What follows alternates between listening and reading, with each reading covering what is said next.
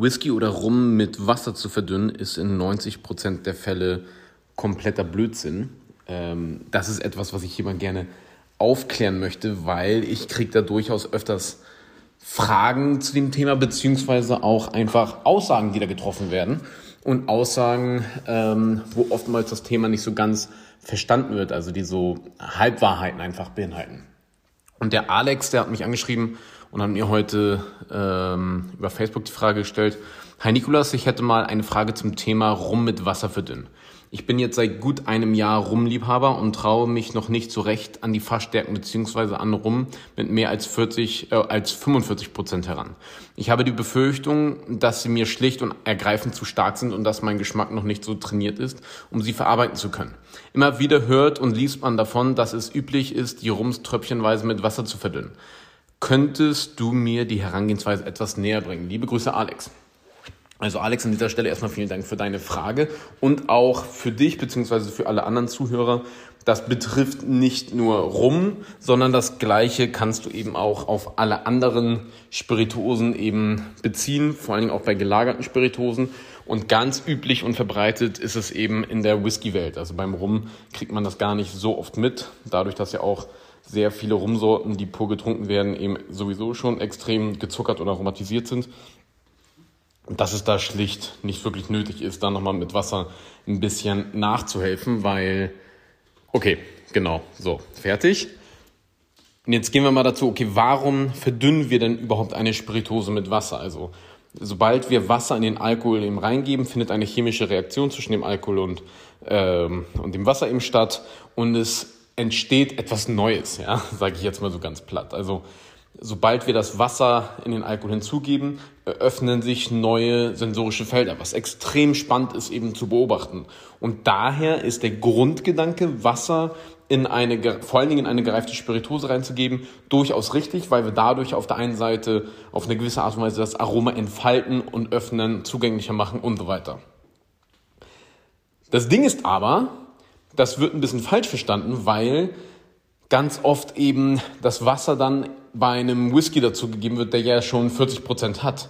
Und ein Whisky mit 40 Prozent kommt ja nicht mit 40 Prozent aus dem Fass beziehungsweise aus der Brennblase, sondern was nämlich da bereits passiert ist, ist, dass der Destillateur beziehungsweise der Cellarmaster oder wie auch immer du den bezeichnen willst, der hat ja eben schon den Alkohol runterversetzt. Was nämlich Fakt ist, also je nach Destillationsverfahren haben wir nach Abschluss der Destillation ein Alkoholgehalt zwischen so 58 bis 96 Prozent.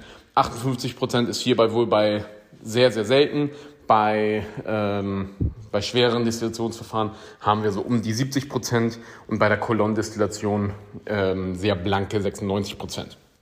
Und ein Alkoholgehalt um 75 Prozent ist natürlich ein bisschen zu krass für die Fasslagerung und dadurch wird ähm, das Destillat in der Regel äh, mit Wasser schon mal auf runter reduziert, um es besser für die Fasslagerung vorzubereiten. Hier sind so 65 Prozent sehr oft gang und gäbe. Das heißt, sobald ähm, das Destillat ins Fass kommt, ist es in den meisten Fällen eben schon mit Wasser ein bisschen verdünnt worden. Hier an dieser Stelle auch mal ganz interessant. Der ideale Alkoholgehalt, um Stoffe aus dem Holz zu ziehen, sind übrigens 55 Prozent, weil das ist ja das Ding. Also Alkohol ist ja ein Lösungsmittel und daher geht man recht schnell davon aus, umso höher der Alkoholgehalt ist, umso mehr löse ich eben irgendwelche Stoffe raus. Das ist nur bedingt richtig, weil Alkohol ist ein Lösungsmittel und auch ein sehr gutes Lösungsmittel. Allerdings gibt es ja auch wasserlösliche Stoffe, die sich zum Beispiel in Alkohol viel schlechter auflösen ähm, und das ist ein sehr bekanntes Beispiel dafür ist Zucker. Ja, also Zucker löst sich viel, viel, viel, viel, viel besser in Wasser auf als in Alkohol. Und dadurch äh, kannst du eben nicht einfach sagen, umso höher der Alkoholgehalt, umso mehr Geschmack kriegst du eben aus dem Holz heraus. Wie gesagt, 55 Prozent ist im Durchschnitt so der, ich sag mal, der Richtwert. Aber das ist ein Wert, also die meisten sind da eben drüber. So, das heißt, Schritt eins bevor das Destillat ins Fass kommt, haben wir schon mal das Destillat runterfüttern. Das heißt, Wasser ist schon mit drinne. Und jetzt lassen wir das da über 10, 12 oder wie viele Jahre auch immer eben im Fass drinnen und jetzt passiert natürlich ganz viel im Fass. Das Schöne ist ja mit so einer Fasslagerung, es ist ja bei weitem nicht nur ähm, einfach das, äh, Es ist ja nicht eben nur, dass Geschmacksstoffe aus dem Holz in das Destillat übergehen, sondern es finden sehr viele chemische und mikrobiologische Prozesse statt. Wir haben ähm, Esterumwandlung, Entwicklung und so weiter und so fort. Ziemlich cool alles, was da so passiert. Und dabei passieren natürlich ganz viele neue Welten. Und was jetzt eben der Blendmaster macht, der nimmt jetzt die unterschiedlichen Fassqualitäten, weil ja eben jedes Fass sich komplett unterschiedlich und individuell entwickelt, fügt die zusammen, um so ein gleichbleibendes Geschmacksprofil zu erzeugen bei einer Standardabfüllung. Einzelfassabfüllungen sind hier natürlich jetzt ausgenommen, aber jetzt bei der Standardflasche Whisky rum, was auch immer, die du halt im Regal kaufst, ja. Und dadurch wird dann eben sichergestellt, dass du als Liebhaber einer Marke immer weißt, was für eine Qualität dich da erwartet und keine böse Überraschung bei einer neuen Flasche hast, wenn du eine neue Flasche kaufst. So, jetzt hast du da diese Flasche und die wird dann eben auch auf die sogenannte Trinkstärke runter reduziert. Die Trinkstärke definiert jeder Hersteller selber. Beziehungsweise ist das nicht ganz richtig, weil wir haben natürlich gewisse Mindestwerte zu erfüllen. Also zum Beispiel, wenn ich einen Single Malt Whisky herstellen will, muss ich mindestens 40% Alkohol haben. Also da darf ich nicht niedriger gehen. Bei Gin sind es zum Beispiel 37,5, bei Rum sind es 37,5 und so weiter. Aber solange ich diesen Mindestwert nicht unterstreite, habe ich da im freien Raum und kann da ein bisschen Freestyle machen und jeder definiert ab diesem Alkoholgehalt eben für sich selber, was da der richtige ist. Sehr viele gehen auf die 40 Prozent Einfach weil, also bei einem, äh, bei einem Whisky zum Beispiel, hängt auch einfach damit zusammen, weil wir ja eine extra Steuer auf destillierten Alkohol haben, die sogenannte Alkoholsteuer. Auch an dieser Stelle, es ist nicht die Brandweinsteuer. Die Brandweinsteuer wurde, der Name wurde abgeschafft mit der Beendigung des äh, Monopolrechts, beziehungsweise, ja, also hier mit dem, äh, mit dem ganzen Brandweinsteuer, mit dem ganzen Brandwein, äh, Monopol wurde auch die Brandweinsteuer namentlich abgeschafft und es heißt jetzt Alkoholsteuer richtig. Äh, richtig. Immer so ganz nebenbei. So, das heißt, wir haben, wir zahlen diese Alkoholsteuer, zahlen wir auf ein Liter mit 100% Alkohol, zahlen wir 13,03 Euro. Das heißt, bei einer äh, 0,7 Liter Flasche mit 40% sind wir bei 3,65 Euro Alkoholsteuer.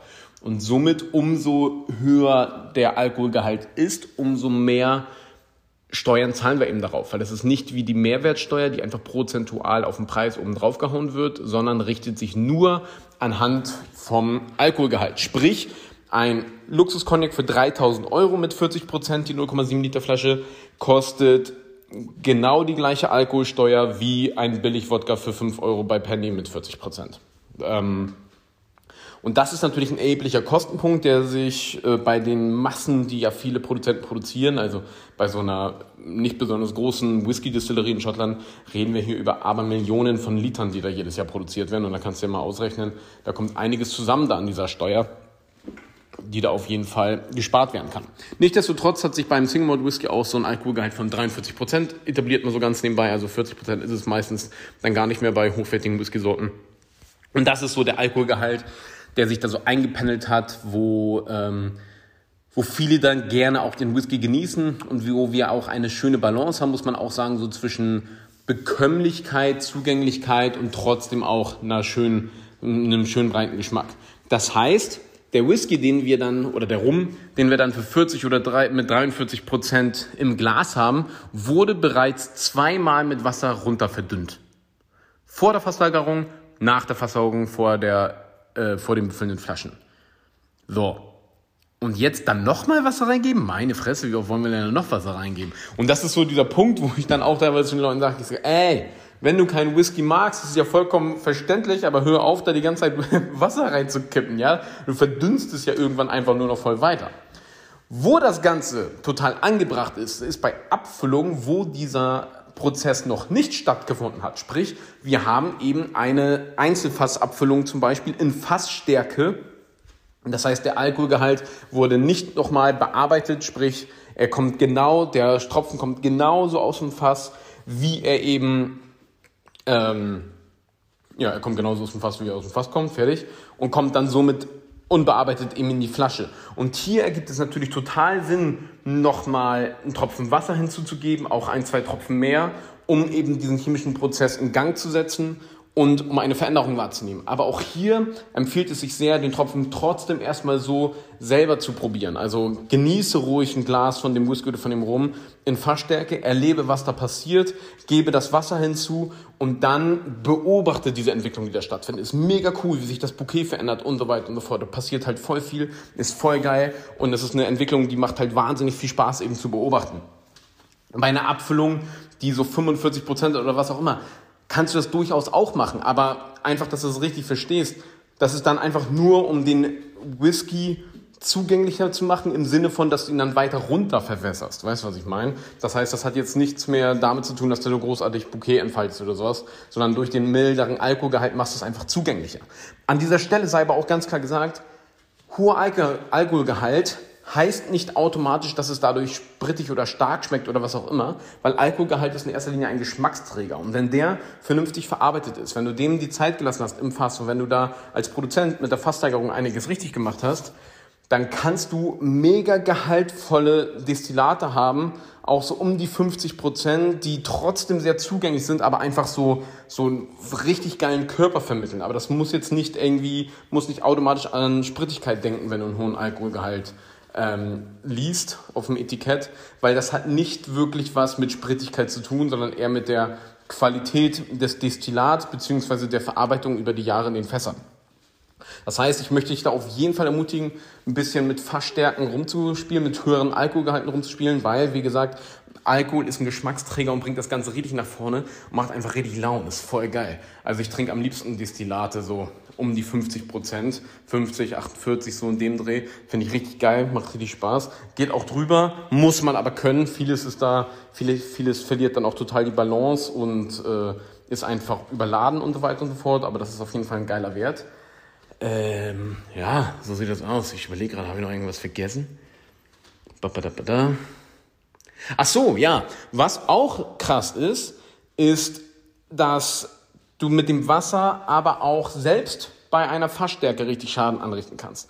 Das ist mir bei meiner Zeit im Whisky-Bereich krass aufgefallen. Ich habe früher nämlich für die Scotch Malt Whisky Society gearbeitet und da hatte ich mit sehr, sehr vielen alten Abfüllungen zu tun. Das war nämlich 2011 und 12, ja, 2011 und 12, genau. Und da, äh, ja, vor zehn Jahren hatten wir einfach noch geileren Scheiß zu besseren Preisen. Also das war ja echt geil. Da haben wir ja schon sehr viel mit äh, 30 Jahre, 28 Jahre alten Whisky-Qualitäten rumjongliert. War schon cool. Und da habe ich das dann wirklich oft gehabt. Ähm, du hast so eine richtig schöne Einzelfassabfüllung in Fassstärke, 28 Jahre alt, mit, weiß ich nicht, 54 Prozent. Bombenzeug. Gibst da ein paar Tropfen Wasser rein und das Ding stirbt dir einfach komplett weg alles kaputt. Schmecken nur noch fad und nach Furz, ja. Und das ist natürlich, äh, ja, das ist natürlich da die Kehrseite. Also bei besonders intensiv, lang gereiften, hochwertigen Qualitäten wär, wäre ich sehr, sehr vorsichtig an deiner Stelle, was Verdünnung angeht, weil ich damit extrem schöne Tropfen einfach schon kaputt gemacht habe. So, jetzt habe ich aber wirklich alles. Ich hoffe, das hat dir, euch, wem auch immer, ein bisschen weitergeholfen und vor allen Dingen ein bisschen mehr Verständnis in das ganze Thema mit einem Wassertropfen eben reingebracht. Zusammengefasst sei auf jeden Fall gesagt, Wasser kommt viel zu oft in den Whisky und in den Rum und hat da in den meisten Fällen einfach gar nichts zu suchen, obwohl es richtig eingewendet mega viel Sinn macht.